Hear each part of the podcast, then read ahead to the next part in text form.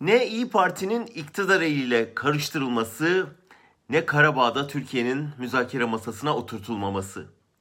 Ne Suudi Arabistan'da Türk mallarının yakılması, ne Bodrum'da derin devlet kutlaması. Halkın derdi geçim.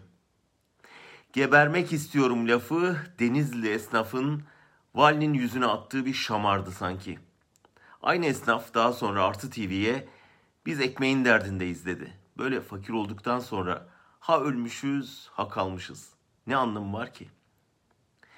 Biliyorsunuz Denizli büyük sermaye ile birlikte AKP'yi iktidara taşıyan Anadolu kaplanlarının lider şehriydi. Özellikle dokuma sanayindeki gücü ve ihracata dayalı ekonomisiyle kişi başına düşen milli gelirde ilk 15 kent arasına girmişti.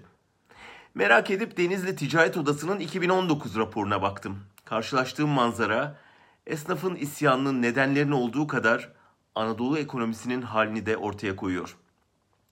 AKP iktidara geldikten sonraki 3 yıl içinde büyük çıkış yakalamıştı Denizli ihracatı. 2009'da dibe vurmuş. Geçen yıl 2002'nin de gerisine düşmüş. Tabi ithalat da öyle. Alınan teşvik sayısı da, inşaat yapı ruhsatı sayısı da, dolayısıyla istihdam edilen işçi sayısı da. 2019 son 10 yılda kentte elektrik tüketiminin en az en çok azaldığı yıl olmuş. Kentin hemen her caddesi kiralık iş yeri ilanlarıyla dolmuş. Düşünün bu korona krizinden önceki durum. Krizle birlikte Pamukkale Üniversitesi'nin 52 bin öğrencisinin uzaktan eğitime geçmesi esnafa son darbeyi vurmuş.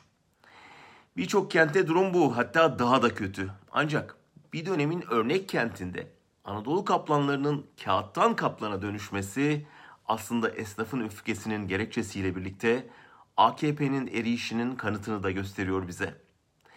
Birer parti memuru haline gelen valiler bundan sonra teftişe çıkarken insanların eldiven ve maskelerinden önce açlık ve öfkelerini kontrol etse daha iyi olur.